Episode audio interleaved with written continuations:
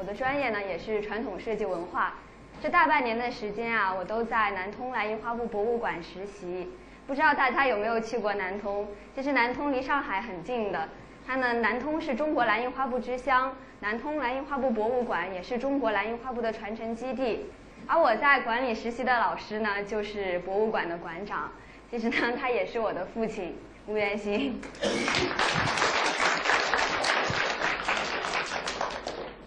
大家好，我是南通蓝印花布博物馆的吴元兴。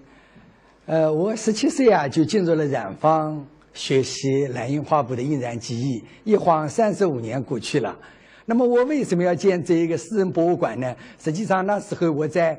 旅游工艺品研究所工作，那么一直尝试从事于蓝印花布的旅游工艺品的研究。那么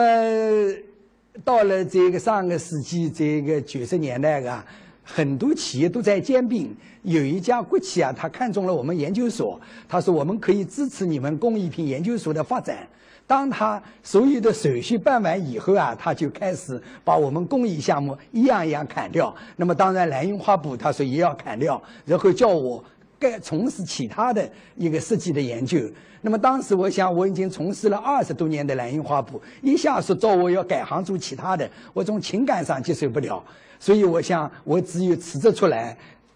创办我自己的蓝印花布的博物馆。实际上，说起创办蓝印花布博物馆，说起来很容易，实际上办起来也很难。你要租房子，你要人员的工资，那从哪儿来？我长期从事蓝印花布的研究，那后来啊，我就白天搞设计，晚上同很多的同事一起搞蓝印花布的制作。实际上，刚刚开始的时候啊，我蓝印花布是销往上海。那么那时候吴林书很小，六七岁，听说我们到上海去一个大大城市，他就吵着闹着个，要一直跟我们去玩。其实很多人说我父亲是蓝痴，像冯骥才先生也讲过，说吴元兴每一分钟都要提到蓝印花布这四个字。其实他确实是这样，就像刚刚爸爸讲的，我们去上海那个时候，南通到上海不是很方便，要坐一个晚上的船，是先在南通港晚上十点钟，然后第二天早上四点钟就到了上海。但是在上海呢，就是在船上可以再多睡一会儿，等天亮了，上面的人就要赶我们下船了。然后我们拎着大包小包，还要赶到倒好几次的公交到那个蓝印花布的销售点去。但是到了销售点以后呢，他们要九点钟才上班，又要在外面等很长时间。等他们人到了以后，爸爸就跟他们验货，验蓝印花布的一些东西，然后再跟他们谈论蓝印花布，就一下子就忽略了我。然后我一等，有的时候就会等到了一两点。当时我在一旁就不耐烦了，然后就很生气的跟爸爸讲了一句：“说爸爸，你都不管我，是不是蓝印花布是你的儿子啊？”那么实际上呢，这个他也不怎么懂，这小的时候生了一个女儿，是不是还要生一个儿子？所以后来就我就同他讲，蓝印花布不是我的儿子，是你爷爷的爷爷的爷爷，他最大。我说你懂吗？实际上呢，我的祖籍在苏州，后来太平天国的时候，为了躲避战乱，我的曾祖父搬到了苏州的吴县，后来又从苏州的吴县搬到了江北的南通的启东县。实际上那时候，这个在江南的一亩地，可能到江北要买到八亩到十亩的地皮，所以在我们江北买了一个地。后来这个地呢变成了一个县城，所以我们就变了住在城里的乡下人。那么土改的时候啊，这个呃很多的这个有地的，那么就划归为农民。那么我们。划归为农民以后，我们家就没布票，也没粮票。那么我们身上穿的，那么床上盖的，都要靠母亲纺纱织布织出来。这位是我我的母亲，今年八十五岁了，她还现在经常在我们馆里边表演她的一些蓝印花布的一些制作的技艺。那么实际上，这个呃那时候我也很自卑。我们同样住在城里边，我是穿的土布上学，然后邻居家都是穿的洋布上学。我们每个晚上，我母亲织布，她都是要把门关起来，怕是闹了别人。那么我那时候姐姐要出嫁的时候啊，所有的嫁妆，呃，所有的这个被子啊，全部由我母亲啊、祖母啊一起纺纱织布织出来。所以那时候七十年代啊，乡镇企业开始认。盛行，那时候染布店就是这个蓝印花布厂来招工的时候没有人报名的。因为我小时候感觉到也比较好玩，经常染布啊，这个纺纱织布啊比较好玩，所以我就第一个报了名，进了这个印染厂。实际上，当进了印染厂以后啊，不是这么好玩的。他天天洗布、染布、晒布，很枯燥的。对我们一个年轻人来讲，实际上我一直想要换工作。后来我就同我的革委会的主任提出来，我说我能不能换到一个印染厂里边刻花板的，可以搞一些画画的、画蓝印花布纹样的这个工作间里边。后来主任就同我们讲，你年轻人应该在下面锻炼一下。那么等你。这个染布染好了，再可以调过去。那么，我想有他的一句话以后啊，我就每天第一个到染坊，最后一个下班。后来第二年啊，被评为了染布能手。那么后来我就如愿以偿的调到了我梦寐以求的这个刻画板。那么这一张图片啊，是我十十八岁时候的一张刻画板的一张照片。后来在国外啊，也印成了明信片发行。那么那时候啊，我就。呃，星期天啊，跟着我师傅啊到乡下去收蓝印花布。那时候不是为了收藏，而是为了要更多的画像，让外商能够订货。实际上，在收藏的过程中间，我们就发现蓝印花布是背完伴随着这个我们一代又一代人。那么，像这一块这一个墙包啊，就是蓝印花布的喜鹊登梅的纹样。实际上，这里边不仅有喜鹊登梅。还有，你看有葡萄象征着肚子，有莲花象征着连生贵子。那么，当这个小孩长大以后，娃娃学艺的时候啊，就要给你带上蓝印花布的肚兜。那么，这个肚兜啊，都是捂着肚兜，让怕小孩啊，这个受到虫蚊虫的叮咬。那么，所以让他这个带上这个肚兜以后啊，也是避五毒。那么，人到了。要谈恋爱、要结婚生子的时候，要给你选一条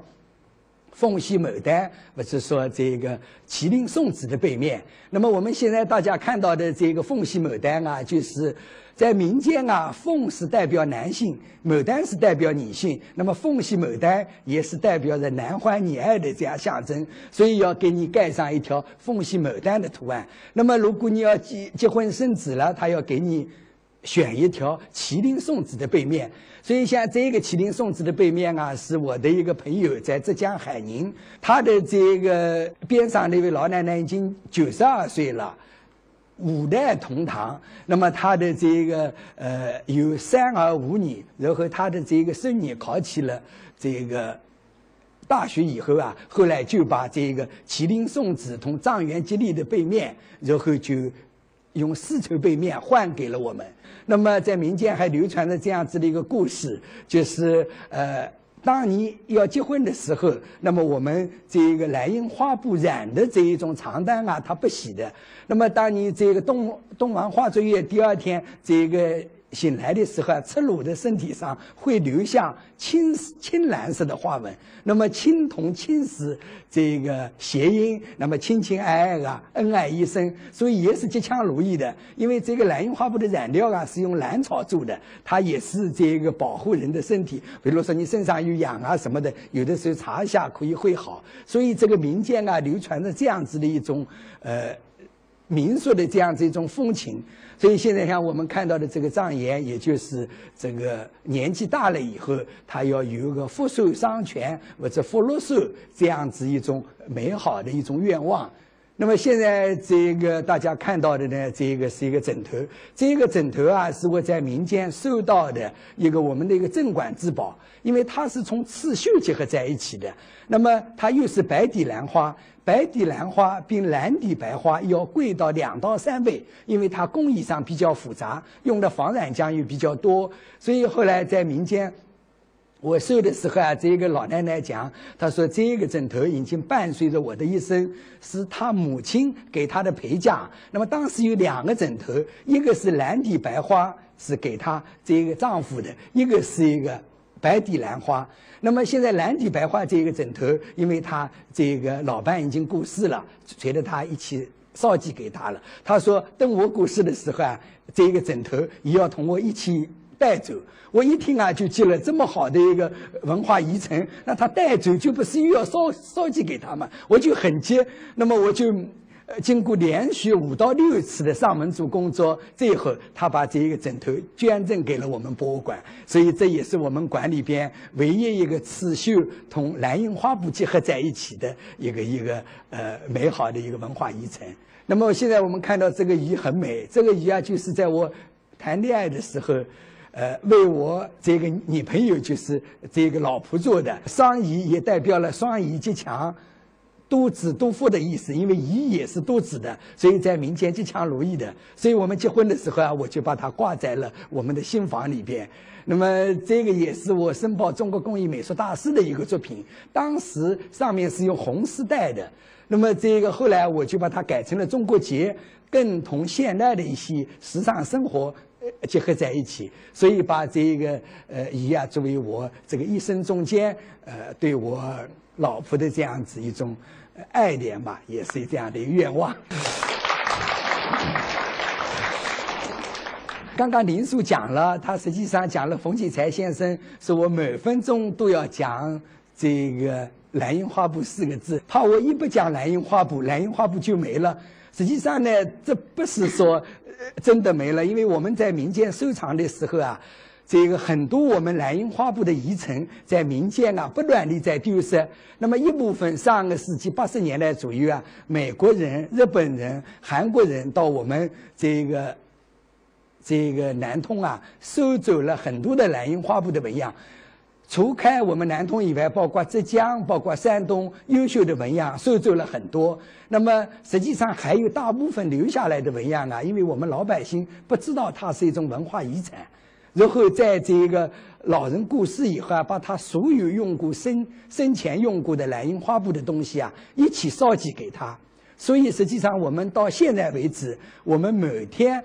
还在有几百上千的蓝印花布在流失。对，其实父亲刚刚讲的那个情况，虽然我没有经历过，但是也体会到了。像前年的时候，跟父亲一起去上海世博会参加非物质文化遗产的展演活动。然后当时我们是蓝印花布的一个展厅，很多人来了参观到了，就说：“哎，蓝印花布也是国家级的非物质文化遗产项目吗？”他们有一些邻居，还有村里面的一些人，老人去世了以后，子女就把这些他们老人用过的东西都烧寄给他了。然后还有一些老爷爷老奶奶告诉我说：“哎，我箱子底下还有一块蓝印花布的背面包覆布，是以前压在箱子底箱子底下的，每年也都会拿出来晒。”但是如果这个是文化遗产的话，那是不是就是应该把它好好的保留下去？其实确实是这样的，像我们每年也都会到全国参加一些非物质文化遗产和民间工艺品的博览会，就是希望把。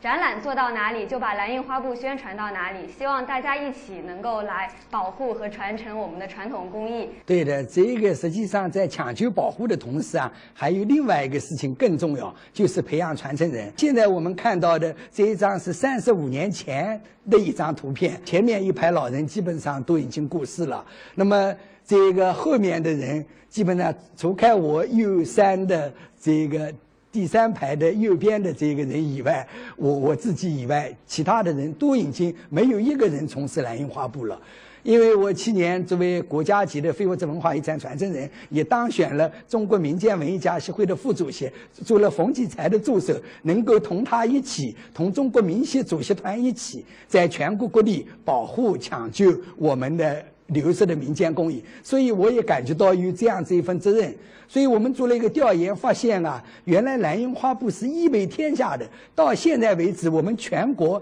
已经不足五十个人。做这样的蓝印花布的技艺，那么这个实际上呃很严重的一个病危的一个情况，所以我们就是在加入式传承的同时，我们要做师傅带徒弟的传承，然后社会的传承、院校的传承，作为一个把它一种立体式的传承做在一起，只有这样子的传承，才能够把我们的非物质文化遗产、把我们的民间工艺能能够做下去。所以呢，我一直。就是呃，想把吴林书从小培养成为这个蓝印花布的传承人。因为我后来这个在苏州大学、在南通大学也叫我带研究生，那么当时我也很高兴。我想有这么高的层次跟我学的话，那我们传承人的素质就更高了。实际上几年下来以后，这么些研究生无一后来专职从事蓝印花布研究的。所以我我我就想，我只能够拉我的女儿，恨不得今今后我的女婿也要一起来做蓝印花布，那么使我们的蓝印花布才能传承下去。一直想把他引上这一条道，你听听他的讲。实际上，爸爸一直都是想让我跟着他来做蓝印花布，但是其实从我心里来讲，也一直想摆脱他给我设计好的这样一条路。但是小的时候呢，他就让我学了画画，当时母亲也让我学拉小提琴、学跳舞，她那时候都不让，可能是只希望我把画画学好。他刚开始画的时候，他就让我学习素描，就是黑白的，很枯燥。然后上初中的时候，那时候父亲办馆也已经有两三年了。其实我心里也一直是蛮自卑的。为什么自卑呢？因为，呃，他当时做的是蓝印花布这个项目，在我们可能我们小初中那个那个时候，我就觉得蓝印花布跟现代社会没有什么关系，好像是脱离的。所以当时呢，那个很多同学有的时候我们一起聊天的时候，他们问我你父母做什么的，我有的时候心里也不太好意思去回答。其实当时确实可能因为不太了解蓝印花布，也不知道蓝印花布它背后到底是承载着什么。我女儿的这种想法，我当时也能理解，因为我那时候十七岁进染坊，然后二十八岁进研究所，专门从事蓝印花布。实际上当时来讲，八十年代也是不被人看好的，也是被人看不起的。那时候记得我同学都开了广告公司，他们每次到我研究所来，都骑着摩托车，这个戴着金项链，那时候是都是很时尚的。那我们做研究。的人好像还是一贫如洗，没有这样骑着自行车来上班，所以我我那时候也想也想摆脱这个蓝印画布，也想做自己的研究，所以后来所里边派我骑。进修学习的话，我想好的，那可以在北京学到更多现代的设计，回来以后可以开广告公司，那也有我自己的摩托车，那那是也是向往的美好的愿望。实际上到了这个中央工艺美术学院以后啊，我在装饰艺术系学习，那时候很多的老先生，特特别是像国徽设计者张丁先生，包括老院长长沙那先生，那时候李绵禄先生、袁英甫先生，他们来给我们上课的时候，对传传统文化很有情感，叫我们要在传统中学到东西，用在实际方面。所以，呃，后来有一次张丁先生啊给我们讲说，这我们民间的这个一点之美，他讲了这个我们在这个传统中间啊，就是我们过年过节的时候都要蒸馒头、蒸糕。他说我们这个用这个红的胭脂啊，我们大家都真的要去点。实际上这个。对馒头来讲，没有什么实际的意义，它也没有什么香味，也也没有什么增加重量。但不过给人的情感，给过年的这种气氛，增加了很好的这样子一种氛围。后来张丁先生也讲，点在我们生活中间，特别在蓝印花布中间应用了很多。那么把它点做成线，做成面，做成各种人物造型、动物造型、吉祥如意的造型。哎，所以我一听他一讲啊，我就很激动地走走上前去。后来同张丁先生讲，我说我是从事蓝印花布研究的，我是南通旅游工艺品研究所。哎呦，他一听很高兴，他说。南通的蓝印花布很美，他说希望你能够做好它的收藏，做好它的研究。现在我们国家可能现在经济上面不是太好，对文化遗产不是太重视。他说今后经济好了，一定会把文化遗产的东西会重视，会把它保护下去。所以那时候我听了以后，很激动。回两年，呃，回到这个南通以后啊，非但没有改行，然后继续从事蓝印花布的收藏、研究